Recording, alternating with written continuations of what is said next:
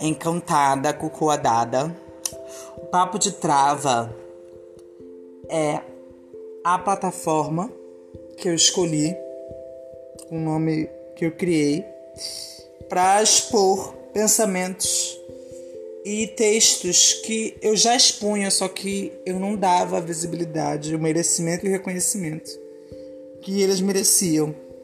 Então, o Papo de Trava tá aí justamente como uma forma não só de exposição da minha arte e vivência, mas sim da minha potência.